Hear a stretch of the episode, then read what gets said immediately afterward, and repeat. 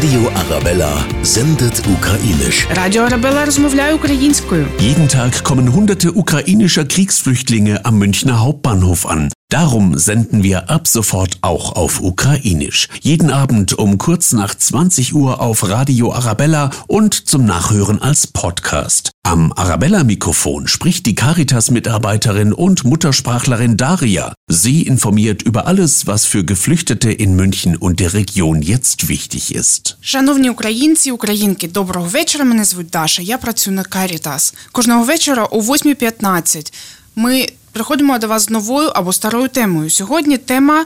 Школа і дитячий садочок. Багато з нас приїхали з дітьми, і система німецьких, німецьких шкіл відрізняється від українських.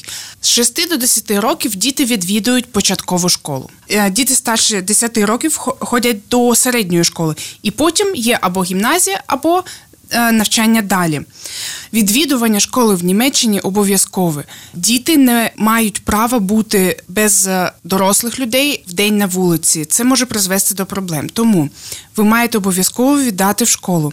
На жаль, цього року день, коли записуються до школи, вже ми пропустили. Але та школа, яка знаходиться біля вас, ем, з радістю прийме вас, звертайтеся просто до керівництва школи. Дитячі садочки. Ця тема більш гарячіша, бо міст у дитячих садочках не вистачає, не вистачає всім. Тому не засмучуйтесь, якщо ви одразу не, не отримаєте е, місце.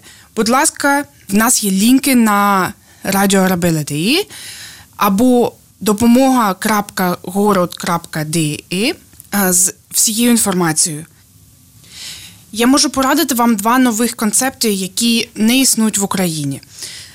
Перше це денна мама Тагесмута. Всю інформацію ви зможете знайти в інтернеті.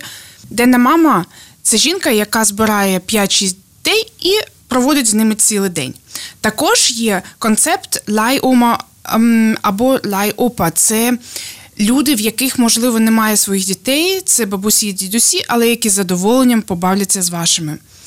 У вас буде час на себе. Будь ласка, шукайте всю інформацію в інтернеті, звертайтеся до Каріта, звертайтеся до культурного центру город. Кожного вечора о 8.15 15 я звертаюся до вас новою темою. Ми обговорюємо новини або обговорюємо старі, стару інформацію, яка, можливо, зміняється.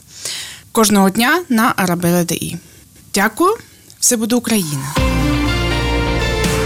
Radio Arabella sendet ukrainisch. Alle Infos zum Nachlesen und Hören auf Radio Arabella.de und überall, wo es Podcasts gibt.